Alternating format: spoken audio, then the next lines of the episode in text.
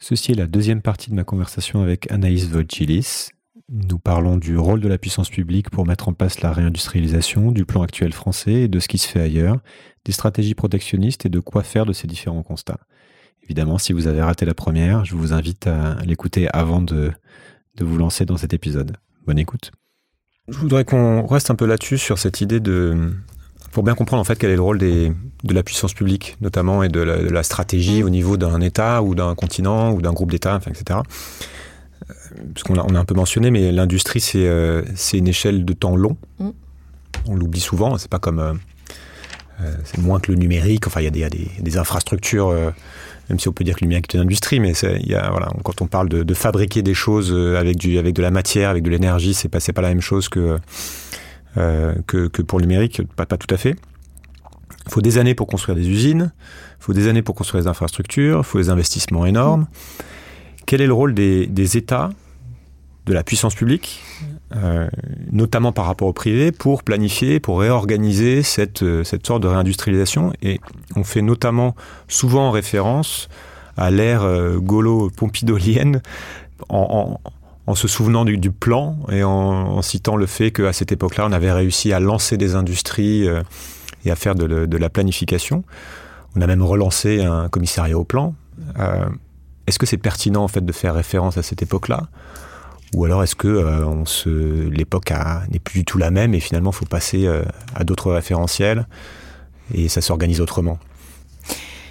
Alors c'est vrai que je je, trouve que De Gaulle et Pompidou ont fait des choses merveilleuses pour l'industrie, mais en fait, on, peut se dire que euh, ça s'est terminé quand même euh, dans, les années 60 et que donc en 50 ans, on n'a pas su inventer d'autres choses, donc on n'a pas su avoir d'autres référentiels. Et je trouve que ça en, dit long sur, euh, sur notre projection en, termes, en tant que nation et finalement le, le fait de de, de, se, de se rappeler toujours de, de, quelque chose qui a existé, mais qu'aujourd'hui on mythifie aussi considérablement. C'est-à-dire on était dans un contexte qui était totalement différent. On sortait de la Seconde Guerre mondiale, donc on avait une économie à reconstruire, on avait une croissance qui était euh, pharaonique.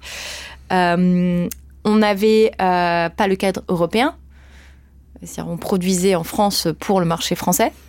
Et, enfin, on n'avait pas le cadre mondialisé qu'on a aujourd'hui, mmh. et en plus, on n'avait pas le cadre européen. Donc on était dans un, contexte qui était totalement différent, mais avec une volonté, et, c'est là où c'est intéressant, de, de, de, Gaulle, puis de Pompidou, et même de, de Giscard d'Estaing sur la partie euh, énergie, d'assumer, de construire en tout cas l'indépendance de la France dans des domaines qu'on juge stratégiques, notamment, euh, on a eu euh, l'informatique avec le plan calcul, même si ça a été un, échec. On a eu la question de l'aéronautique et des mobilités automobiles face à un pays qui était clairement identifié comme un opposant à la France, on va dire, en tout cas quelqu'un dont, on ne partageait pas forcément les intérêts ou dont les intérêts, avec lesquels nos intérêts n'étaient pas forcément alignés, c'était les États-Unis. Euh, ça a conduit à la construction de filières avec de grandes entreprises qui ont été des entreprises, pour certaines des entreprises d'État, et puis dont on a certaines existent encore, mais euh, dont on a pu, euh, en tout cas qu'on a pu euh, laisser passer sous capitaux étrangers. Ces grandes cette politique de filière, elles sont à la fois intéressantes, mais purement françaises, liées à notre vision centralisée, et elles ont aussi contribué d'une certaine manière à, la, à, la, désindustrialisation, dans le sens où ces donneurs d'ordre se sont internationalisés, mais n'ont pas joué le jeu à l'égard du tissu productif. Donc oui, le plan, c'est nécessaire à la question d'avoir une vision claire de là où on va. Et donc aujourd'hui, on a reconstruit un commissariat au plan, mais euh, les missions ne sont pas forcément évidentes. En tout cas, si elles sont claires, peut-être pour les gens qui sont euh, au pouvoir, elles ne sont pas claires pour non, le commun des mortels. Euh, donc on a le commissariat au plan, on a France Stratégie, on a le Conseil national à la refondation, qui pourrait être critiqué à de nombreux égards. On a France 2030 euh, et on a une multiplication finalement d'organes de Donc décision. on a une stratégie finalement. Et la question qui se pose, c'est fondamentalement, mais où est-ce qu'on veut aller? Hmm. C'est-à-dire la réindustrialisation. La première chose, c'est-à-dire la réindustrialisation, c'est pas qu'une politique publique, c'est une nation qui se met en mouvement pour aussi son industrie, c'est-à-dire qui va soutenir la, la demande et euh, derrière ça, derrière notre vision, on a quand même des choix stratégiques à faire qui sont clés, parce qu'on est quand même dans un contexte de réchauffement climatique, donc on ne peut pas réindustrialiser et refaire exactement la même chose que ce qu'on a fait. Et ça va nous poser des questions derrière la réindustrialisation, parce que quand on parle réindustrialisation, on regarde chaîne de valeur, des questions. Euh, euh, de, ce qu'on veut, de, notre humanité, euh, d'arbitrage. voilà, donc c'est. Je donne un horizon qui est lié à mon projet de société. J'ai un cap. Et le cap, il est nécessaire parce qu'il va conditionner la construction de mes politiques publiques. Il va questionner la place qu'on donne à l'échelon régional et aux collectivités, euh, de manière générale aux collectivités territoriales. Comment est-ce qu'on territorialise certaines de nos politiques publiques? Il va donner un cadre fiscal peut-être et un cadre réglementaire, et notamment de réglementation environnementale, parce qu'on a besoin de cette vision long terme pour qu'on ait derrière des acteurs qui viennent aussi engager euh, des financements, des financements dans l'innovation, des financements dans la modernisation de nos sites, etc. Et, aujourd'hui, la réindustrialisation, c'est euh, comment est-ce que euh, les entreprises, les centres de recherche, etc., se saisissent aussi de ce sujet et s'inscrivent dans ce projet de, société.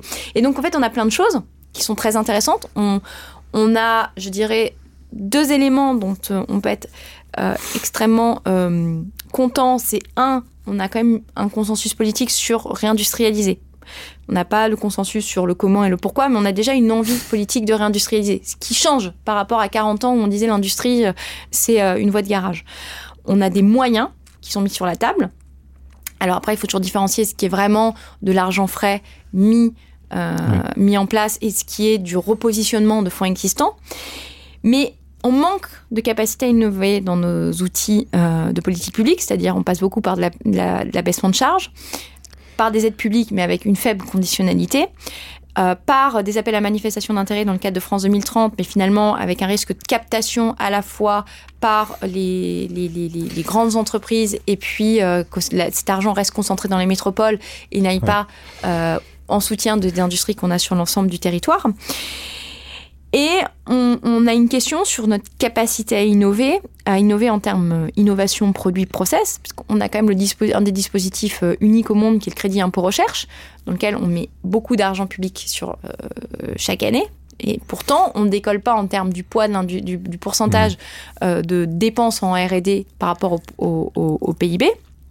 Et on n'est pas, mmh. même si on est capable d'innover, même si on a des, des entreprises pépites, etc., on n'est pas le leader mondial en termes de dépôt de brevets.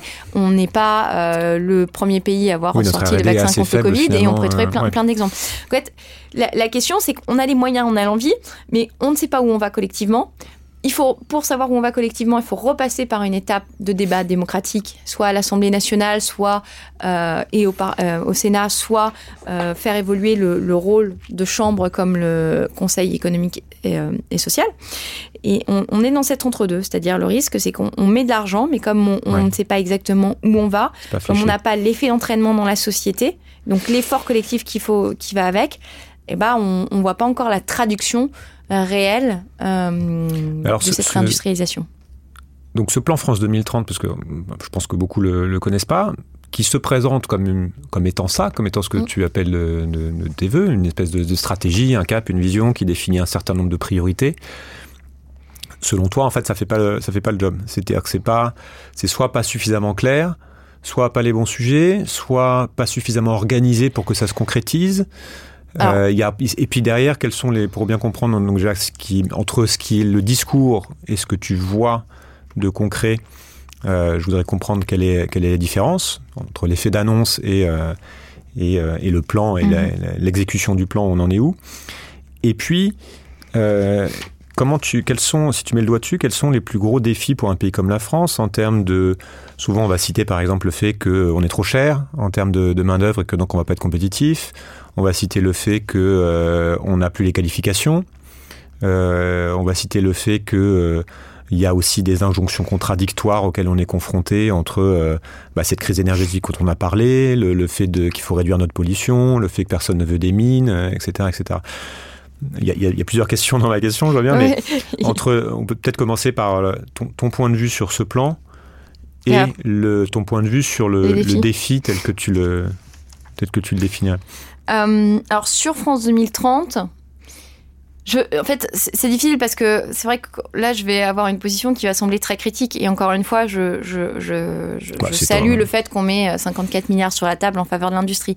Là où, France 2030 me chagrine,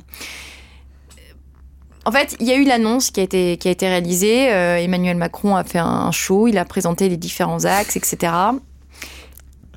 Et il y a eu un sentiment de manque de préparation dans France 2030, c'est-à-dire pendant longtemps, alors je dis pendant longtemps parce que j'ai pas refait la, vérification, mais pendant longtemps, quand on cherchait à avoir des détails sur euh, comment France 2030 allait se dérouler, qui allait euh, opérer France 2030, euh, quelle était un peu la, ramification administrative de tout ça, on tombait tout simplement sur des extraits, en fait ça nous renvoyait vers le compte Twitter de l'Elysée avec des extraits du discours d'Emmanuel Macron. Ce qu'on peut reprocher à France 2030, c'est déjà des ambitions très différentes et en termes de clarté très différentes en fonction des secteurs. Euh, on part euh, avec une vision assez claire sur le nucléaire, peut-être sur l'hydrogène, sur l'automobile, et puis on arrive sur prendre notre rôle euh, dans l'exploration des fonds marins. prendre toute notre part, j'ai plus la formulation exacte. Ce qui est beaucoup plus, laisse beaucoup plus dubitatif. Hein. La même question, le, le, spatial reste flou. On a les industries culturelles qui se retrouvent autour de, au milieu de l'industrie c'est bien si on arrive à faire le lien entre industrie culturelle et euh, industrie manufacturière. Comment est-ce que finalement les deux font partie des représentations et notre capacité à approcher la société font partie, doivent peut-être faire partie d'un même imaginaire, mais euh, dans une liste à, l'après-vert. Hmm, ça fait un peu liste des courses. Ça, questionne. Ensuite, il y a euh, des questions, à mon avis, beaucoup plus fondamentales sur la question, par exemple, de la production d'hydrogène. On dit la France veut devenir le leader mondial de la production d'hydrogène vert. Ok. Bon. Alors c'est bien parce que comme avant ou juste après on parle de notre produit de faire euh, d'augmenter notre part de production en nucléaire en France, on se dit ok on, on, a, on a quelque chose qui va se faire. Mais produire de l'hydrogène en France c'est bien, mais en fait ce qui serait mieux c'est d'avoir sur le territoire français la production des biens qui vont utiliser l'hydrogène. Si je parle d'utiliser l'hydrogène pour, euh, j'exclus d'office euh, les voitures individuelles, parce que je, pense que c'est une hérésie, mais si j'utilise l'hydrogène pour le transport euh, routier, et tout ce qui va être transport lourd, maritime, etc., et pour la décarbonation de mes procédés industriels mais il faut que je produise mes camions qui vont utiliser l'hydrogène sur le territoire français, que j'invente le navire qui va euh, utiliser euh, de l'hydrogène ou le cargo demain sur la France, et que je maîtrise les éléments de la chaîne de valeur qui me permettent de produire de l'hydrogène sur le territoire français ou le territoire européen. Et donc, en fait, l'ambition, c'est pas seulement de produire de l'hydrogène vert, c'est aussi euh, d'être peut-être le leader mondial dans les technologies ayant recours à l'hydrogène vert, ce qui est la position allemande et qui est beaucoup plus, je trouve, claire que euh, la position française. Après, il y a des questions qui se posent en termes d'exécution. Donc, on comprend qu'il y a une répartition des fonds euh, avec d'un côté euh, BPI qui va jouer un rôle, l'ADEME de l'autre. Mais l'articulation, la sélection de projets, on comprend que c'est quand même une machinerie complexe où on a d'un côté le secrétariat à l'investissement qui va intervenir. On va avoir peut-être donc la BPI, la Banque des territoires, et on se questionne sur le volet territorial de tout ça.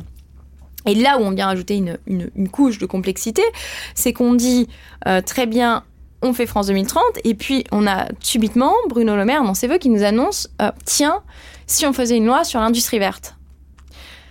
Hmm. Donc là, on se dit, ok, mais moi, l'industrie verte, j'aimerais avoir une définition de ce qu'est une industrie verte. C'était un de ces tweets là que je, t'avais vu. Voilà, euh, si, si, si, du Nous engageons la France dans une réindustrialisation verte rapide, massive et planifiée. Alors l'industrie verte, c'est comme la finance verte. Qu'est-ce que c'est? Est-ce que, l'industrie peut réellement être verte? En fait, c'est comment est-ce qu'on considère. En fait, c'est une question qui moi me perturbe, c'est comment on mesure ce qui est vert? Euh, comment est-ce qu'on on, considère euh, la question euh, de l'analyse du cycle de vie pour juger que quelque chose est vert? Est-ce qu'on dit juste bah, parce que c'est de l'hydrogène, parce que c'est de la, de la batterie pour véhicule électrique, donc de fait c'est vert? Non, je pense pas que ce soit, ce soit, soit, soit, vert. Je pense que c'est un trompe-l'œil. Je pense qu'on doit viser des, des, des, productions industrielles qui ont le meilleur bilan environnemental possible, mais elles ne seront jamais vertes. On ne sera jamais neutre en cas. Il faut arrêter avec la neutralité carbone. On émettra toujours des émissions parce que sinon on, fait un trompe-l'œil et puis on, on, en est à des gens qui disent ah, ben finalement si je compense mes émissions, je vais arriver à la neutralité.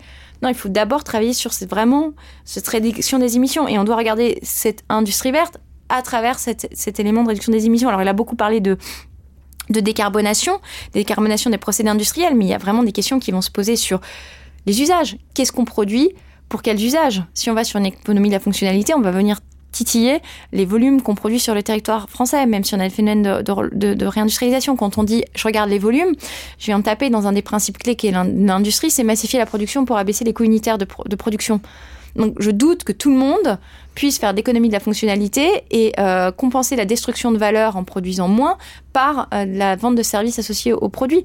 Et ça, c'est des questions sociales derrière. C'est des, vraies questions lourdes qui sont de nature à déstructurer un territoire. C'est comment je repense la, conception d'un produit et qu'est-ce que ça veut dire euh, le choix de mes matières dans un contexte de réchauffement climatique avec potentiellement euh, une difficulté à accéder aux ressources en eau? C'est quoi les matières que je choisis? Est-ce que je produis du, j'assume de produire du lin sur les territoires? Est-ce que je fais de la production de coton? Est-ce que je fais ci? Est-ce que je fais ça? Et, et parce que ces choix de matières conditionnent aussi mon bilan environnemental. Et en fait, ces questions, elles sont pas posées. Alors on va peut-être me dire c'est pas le rôle d'un c'est pas le rôle d'un ministre. Malheureusement, c'est aussi ce qui imprègne derrière les choix que les entreprises vont faire. Elles font des, elles pensent des stratégies. Bah, le rôle d'un ministre, c'est quand même d'avoir une vision systémique. Euh, je pense, je pense. Mais alors comment comment tu expliques Parce que quand je t'écoute, je me dis en fait il y a l'impression que c'est quelque chose qui forcément doit passer par une forme de planification parce qu'on est sur euh, du temps long, au moins une orientation mmh. assez forte, fléchée même si c'est pas l'État qui s'en charge. Euh, ça flèche les investissements, ça met des lois pour, pour cadrer tout ça, ça décide de comment on protège. Euh, on pense des taxes aussi, on, on, oriente en fait. De fait, l'État oriente. Une forme de protectionnisme, une forme de taxe, etc. au niveau français ou au niveau européen, discussion.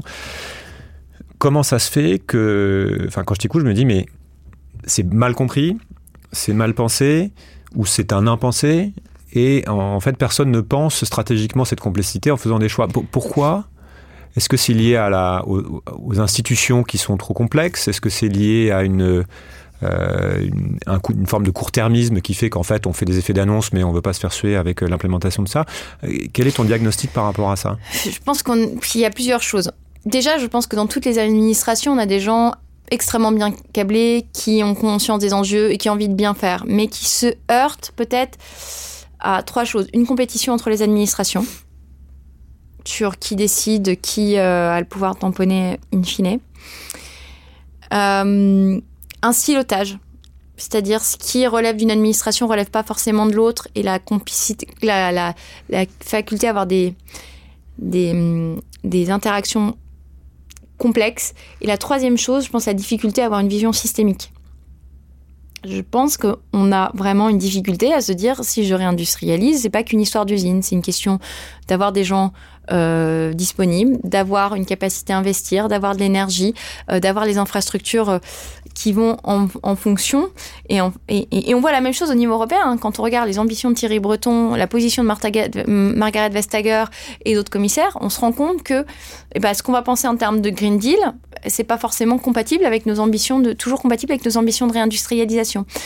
Et on a, on besoin d'avoir, je pense, des gens qui font euh, ces interactions. On a peut-être aussi besoin de repenser euh, le mécanisme d'action publique en partant aussi parfois plus des besoins du terrain et en les remontant, ce qui était euh, le cadre de territoire, le cadre de d'industrie, ce programme qui a, qui a été mis en place dans le, dans cadre du premier quinquennat et qui innovait un petit peu en, dans, dans, dans son approche parce que ça partait des besoins terrain. Mais on a, en fait, on a plein de choses, on a plein d'organismes, on a plein de bonnes idées, mais on a peut-être du mal à un moment de trancher, de, fixer cette feuille de route. Et puis, le, la, la, question environnementale me semble quand même aujourd'hui être assez faiblement comprise. C'est-à-dire, on se dit, finalement, si on fait des adaptations à la marge, ça va y aller. Non, il y a, y a un changement, pour le coup, encore une fois, systémique à faire. Et et c'est pas parce que je vais décarboner euh, mes procédés industriels. En plus, on est, on est totalement centré sur le carbone. Hmm. On pense l'environnement à travers la question du carbone, parfois à travers euh, les gaz à effet de serre, et puis euh, tous les autres sujets qui sont la solidification des océans, la question des ressources en eau, la pollution microplastique, etc qui posent des vraies questions en termes de procédés industriels. Et les industriels commencent à se les poser? Les industriels de l'agroalimentaire, ils se demandent mais comment je vais produire avec euh, la raréfaction des ressources en eau? Euh, la question de l'industrie du textile, elle se, elle se pose aussi, puisque on, a beaucoup de nos fibres qu'on porte sur nous qui sont des dérivés de l'industrie euh, pétrochimique toutes ces questions. Et, je trouve que, que ça manque parce qu'on après, on va dire que, que j'ai un truc qui. On va dire que c'est trop compliqué.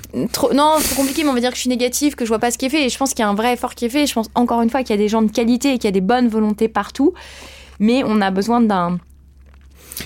Qu'est-ce qui se passe, euh, peut-être pour rester un petit peu sur ce thème de comment on fait pour changer la donne Qu'est-ce qui se passe ailleurs qui, euh, puisque finalement tout le monde est face à ces mêmes niveaux de complexité? Qu'est-ce que, qu'est-ce que les États-Unis font de différent? Qu'est-ce qu'ils ont la capacité de faire différemment qu'on ne peut pas faire ou qu'on ne veut pas faire? Tu vois, dans, dans cette manière de mettre le sujet sur la table, de, de prendre le, le, système dans son intégralité, de trancher. Alors, je ne veux pas considérer la question environnementale aux États-Unis, parce qu'en fait, je pense que le, problème de la question environnementale, malheureusement, ne se limite pas à la France. Euh, je ne sais pas si c'est malheureusement ou heureusement, mais c'est un, un, sujet qui, qui, ne nous est pas propre. Euh, dans d'autres États, alors déjà, les États-Unis n'ont pas la les États-Unis et la Chine n'ont pas la contrainte du cadre européen. Euh, donc le besoin d'aller chercher un consensus. Et puis, ils n'ont pas trop de pitié finalement à écraser les règles du commerce international. Et on est sur des systèmes de...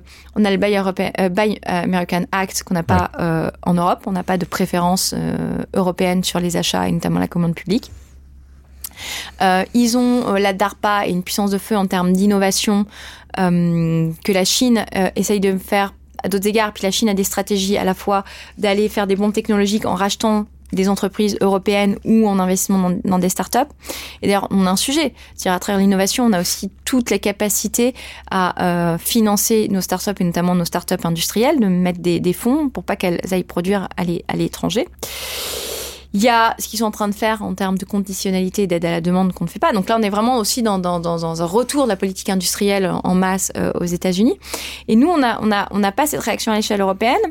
Et en France, on, on, on, du coup, on se met dans, dans, dans, ce cadre européen et on sait peut-être pas toujours euh, comment euh, jouer dans, dans, notre faveur. En plus, on est peu présent par rapport à l'Allemagne dans les instances de normalisation. Donc toutes les normes internationales euh, qui sont fixées, il faudrait que les entreprises soient plus françaises. On n'est peut-être pas assez présent dans les moments de discussion euh, dans les instances euh, européennes. Et puis on a, on a aussi notre héritage culturel, administratif et, et industriel c'est mais mais, euh, c'est compliqué ailleurs aussi. Je, il y a, des difficultés. La France n'est pas n'est pas le seul. Il y en a qui sont compas avec la démocratie aussi. Nous, on reste un pays qui est démocratique. On pourrait l'être plus hein. en termes de débat industriel. Je pense qu'on l'est pas assez. On pourrait l'être plus.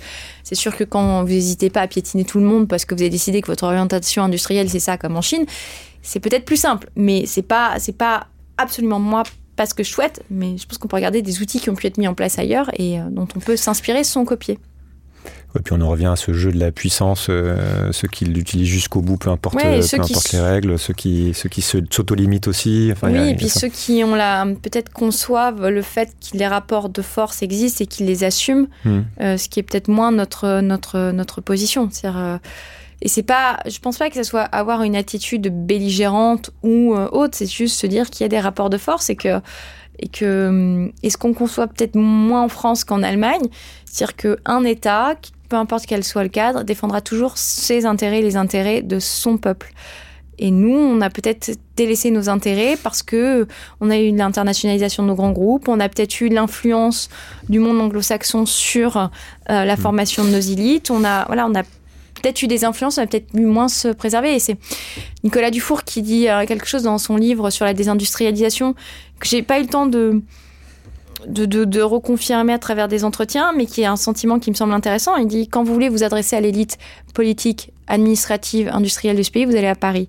Quand vous voulez vous adresser à l'élite politique, administrative, industrielle de l'Allemagne, il faut faire le tour de toutes les villes.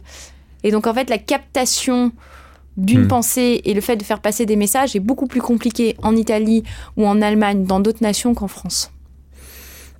Alors on a à la fin, mais il y a un peu sur, un, sur un autre sujet. Non, mais oui, non. Je vais essayer d'être plus courte. Euh, la mondialisation des échanges a contribué euh, bah, d'une manière euh, impressionnante aussi à, renforcer des liens, à créer des liens entre, entre les nations et on dit souvent aussi à favoriser la paix. Voilà, c'est une vision des choses. Et on voit que cette idée, avec cette idée de démondialisation, il y a aussi le retour de l'acceptation finalement du le, fait, le protectionnisme assumé.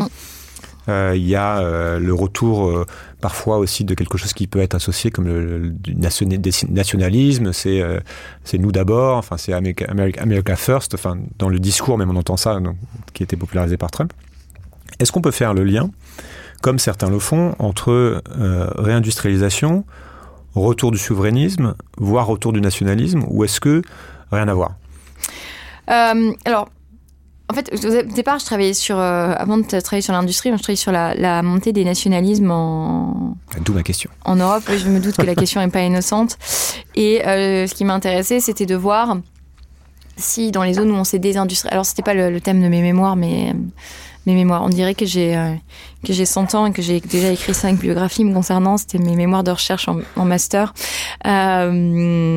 sur est-ce que les partis nationaliste identitaire progresse plus dans les territoires où on a la désindustrialisation que dans les territoires où euh, il y a une, euh, un bon dynamisme économique. Quand on regarde la France, en fait, on se rend compte qu'on a deux formes de, race.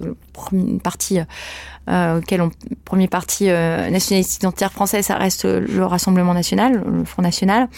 En fait, on voit qu'on a deux dynamiques entre le Nord où euh, on est en effet sur d'anciennes terres industrielles avec le sentiment d'abandon euh, de l'État, euh, la, d'être en fait les perdants de la mondialisation. Et puis après, on a une autre dynamique beaucoup plus identitaire dans le sud de la France qui est liée au passé avec avec l'Algérie, aux questions d'immigration, etc.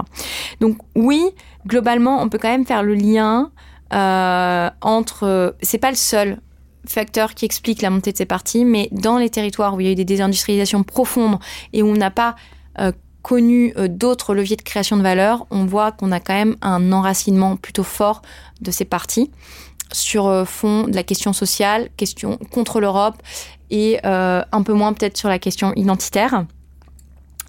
Euh, et l'autre facteur pour moi qui est très fort dans la montée de ces partis, c'est vraiment la notion d'inégalité et euh, de stagnation sociale.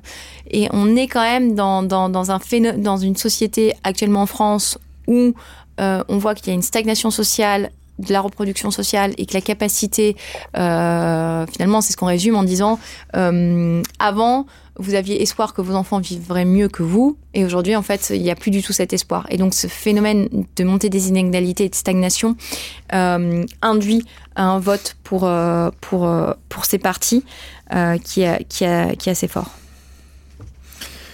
Qu'est-ce qu'on fait tout ça de tout, de tout ce qu'on vient de se raconter en tant que simple citoyen? Est-ce que est-ce que c'est juste une observation comme ça et c'est intéressant parce que c'est bien d'être curieux ou est-ce qu'il y a non, les citoyens. Euh, les citoyens ont une carte à jouer parce que, en fait, la réindustrialisation, au-delà de toutes les politiques publiques, au-delà de tout ça, elle passe par une demande pour des produits français.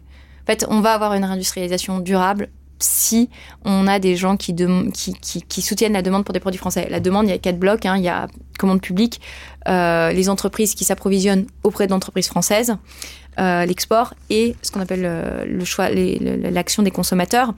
Et je ne demande pas à tout le monde de consommer demain plus de produits, enfin de, de, de, consommer 100% français. Je dis qu'il faut que chacun augmente la part de produits euh, dans ses achats de produits, France, de, produits français. Ce qui passe par une meilleure connaissance de l'offre des produits made in France, une comparaison pertinente entre ce qui est le prix d'un produit français, parce qu'on renvoie au pouvoir d'achat, et un produit euh, étranger. Il faut comparer à gammes égales. C'est-à-dire, je compare mon produit français plutôt avec un produit moyen ou haut de gamme, et pas un produit euh, de, grande, de grande consommation et de, de, fast fashion. Et derrière, à travers ça, parce qu'on renvoie à la question du pouvoir d'achat, que je ne veux pas nier, euh, c'est aussi la question de nos choix et de nos habitudes de consommation et de regarder pas forcément un prix d'achat mais un prix euh, d'usage. C'est-à-dire qu'un produit de meilleure qualité, normalement, je vais le garder plus longtemps. Et ce qui va aussi dans le sens de euh, nos questionnements environnementaux, c'est-à-dire moins consommer, mais mieux consommer. Et je dis bien, bien moins consommer, parce que c'est pas parce que j'achète des trucs qui sont euh, éco-responsables, qui cochent plein de trucs d'un point de vue environnemental, si j'en achète toujours autant que ce que je faisais en fast fashion, c'est pas, le bilan n'est pas, n'est pas meilleur. Et, euh, et donc, c'est des évolutions progressives finalement. C'est comment euh, bah, j'essaye d'augmenter euh, de 10% ma part de consommation en France. Et après, au-delà du choix individuel, je trouve que hum, il y a deux autres choses. Il y a chacun a une capacité aussi à s'engager. Et s'engager, c'est pas forcément être dans un parti politique ou un syndicat. C'est déjà s'emparer des sujets, se faire une opinion sur le sujet et être capable d'en parler et de diffuser les, messages, que ce soit en termes d'industrie ou d'environnement. Chacun a une capacité d'action et doit s'en saisir. Parce que de toute manière, si on ne se saisit pas de ces sujets, il y en a d'autres qui vont s'en emparer et qui choisiront pour nous. Et ça m'amène au fait que les choix individuels sont pertinents en termes de consommation, mais il faut faire attention parce que derrière l'individuel, quand on dit, euh, on renvoie toujours au choix individuel, on, a deux effets. C'est que euh, on déresponsabilise finalement les acteurs dans leur politique, donc les acteurs industriels. Et c'était toutes les campagnes de pub hein, qu'on a vues autour de mais allez ramasser vos déchets, ne jetez plus vos déchets sur la route. Du coup, comme ça, on ne questionne pas finalement la responsabilité de l'entreprise, son modèle économique, son positionnement et ses choix. Et la deuxième chose, c'est que quand on repousse tout sur l'individu, même si l'individu a une capacité d'action, on a tendance, à mon avis, à euh, faire perdre de, la force au collectif. Et en fait, c'est le collectif qui met aussi, qui se met en mouvement. C'est-à-dire euh, peu importe le, choix de société qu'on fera, je parle d'industrie, je crois à l'industrie pour des questions environnementales, pour des questions de souveraineté, pour des questions de cohésion sociale et territoriale. Mais en fait, fondamentalement, je crois aussi à la force du collectif et au collectif à faire des bons choix. Et aujourd'hui, on a besoin de ce collectif et que ce collectif se mette en mouvement. Parce que derrière le collectif, c'est une nation qui se met en mouvement. Mmh. Et une nation, elle fait des choix et elle a une capacité d'agir et d'être puissante dans, dans, ses dans sa volonté. Deux livres à lire euh, pour finir, la question la plus dure en général. Ouais, c'est la question la, la, de, de, lire, de lire un livre dans sa vie. La, plus dure parce que, euh, en fait, les livres à lire, ça, ça renvoie à, sa personnalité, ça renvoie à, des choses qui nous marquent. En fait, c'est pas forcément évident de, faire des conseils de lecture. Donc, je vais donner, euh, je vais donner je, vais me permettre une réponse un peu longue. Je vais donner euh, deux, deux livres, peut-être. En fait, je dirais pour moi, ce qui est important d'avoir dans sa vie, c'est un livre qui est un livre refuge. C'est-à-dire, c'est le livre auquel je peux me référer comme un, vaccin au temps qui, qui passe et euh, une forme de spleen. Et moi, un des livres qui, qui est un refuge pour moi, c'est un livre que j'ai lu euh, assez jeune, qui s'appelle Une histoire d'amour et de ténèbres d'Amos Oz, qui est un auteur israélien qui est décédé. Et je dirais qu'il faut toujours avoir son livre qui invite au rêve à la contemplation, à la méditation, quelque chose qui nous permet de nous évader.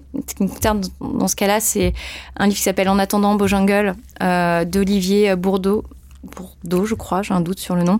Et euh, je conseille d'écouter Nina Simone en même temps qu'on lit ce livre, parce que c'est vraiment une ode à la, folie. C'est une fin très triste, mais il y a, y a quelque chose moi qui, me fait toujours rire. Et après, si je donne deux conseils sérieux, euh, je dirais City of Quartz de Mike Davids, euh, qui est un livre sur le destin euh, de Los Angeles et moi qui m'a marqué et on m'a conseillé de lire il y a pas longtemps. Donc euh, je pense que la personne qui m'a conseillé ça, si elle nous écoute, elle se reconnaîtra. Il m'a marqué parce que il est aussi lié à toute la question de l'imaginaire, des représentations, de la formation des élites. Et l'imaginaire, c'est un, sujet qui est clé qu'on a peu eu le temps d'aborder, mais dans la, les questions de réindustrialisation qui est clé. Et le deuxième euh, que je conseille, c'est l'éloge du carburateur qui a été écrit par Mathieu Crawford.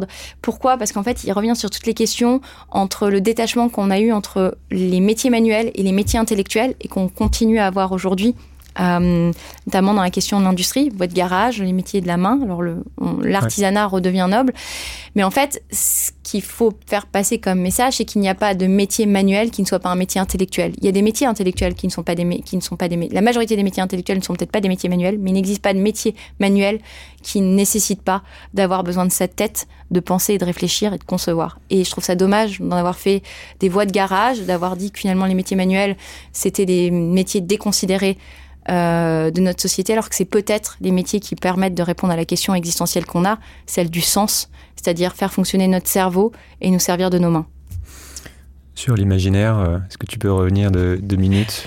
Euh, L'imaginaire, bah, l'imaginaire, c'est, peut-être l'imaginaire, c'est quelque chose qu'on, incarne, c'est pas forcément quelque chose qu'on décrète. Donc, on a besoin de gens qui vont incarner quelque chose autour de l'industrie. Et comment est-ce que on réinscrit à travers ces notions-là l'industrie dans notre projet de société, mais même dans la vie de la cité. C'est-à-dire qu'avec la désindustrialisation, l'industrie a eu tendance à se fermer sur elle. Et comment est-ce qu'on en fait un acteur essentiel de la cité, de l'identité des territoires. Et donc là, ça va passer autour des designs des sites industriels, comment on les concevoir. Comment est-ce que l'industrie, peut-être, là on est moins sur l'imaginaire, va se saisir de l'évolution de notre rapport au travail, ce qui est compliqué. Hein, le télétravail, quand vous êtes sur euh, l'industrie, euh, travaille sur des lignes de production, c'est difficile de faire du télétravail, mais c'est un choix, à mon avis, pour atterrir. Et puis, c'est quelles sont les figures qui vont venir incarner l'industrie dans le débat public. Et on met souvent en avant, euh, alors je, je, pourrais me critiquer, m'inclure en plus là-dedans. On met euh, souvent, les gens qui viennent parler de l'industrie, c'est quelques des patrons, plutôt des patrons de grands groupes, assez rarement des patrons de PME ou de TI. On les voit peu parce qu'en fait, ils sont dans les territoires et donc ils peuvent pas venir sur les plateaux télé. Euh, des chercheurs et euh, très peu des gens qui font vivre l'industrie au quotidien. Et en fait, qui de mieux que quelqu'un qui est sur le quotidien, au quotidien, sur le terrain, sur la ligne de production, pour incarner cet imaginaire et la diversité de la France et finalement, euh, eh bien c'est aussi tous les métiers qu'on a tendance à invisibiliser, dont on pourrait questionner notre rapport à l'imaginaire autour de ces métiers et comment on leur redonne une place dans la, dans la cité. Donc, je n'ai pas de réponse définitive sur l'imaginaire. Je suis en train de travailler dessus, mais je pense que c'est une clé dans un certain nombre de questions qu'on se pose. Merci beaucoup, Anaïs. Merci pour l'invitation. Voilà, cet épisode est terminé. J'espère qu'il vous a plu. Si c'est le cas et que vous souhaitez me soutenir pour m'aider à continuer, vous avez trois moyens de le faire. Le premier, c'est de laisser une note ou un avis sur la plateforme de podcast où vous m'écoutez. Le deuxième, c'est de partager le podcast autour de vous via vos réseaux sociaux ou simplement en en parlant. Et enfin, le troisième moyen, c'est de me faire un don sur Patreon ou Tipeee. Les liens sont sur le site ou dans la description de l'épisode. Je vous invite aussi à rejoindre la communauté grandissante des auditeurs sur le serveur Discord. Nous sommes déjà plus de 1000 à discuter au quotidien de tous ces sujets essentiels. À très vite. Merci. changer le monde Quelle drôle d'idée Il est très bien comme ça, le monde, pourquoi changer?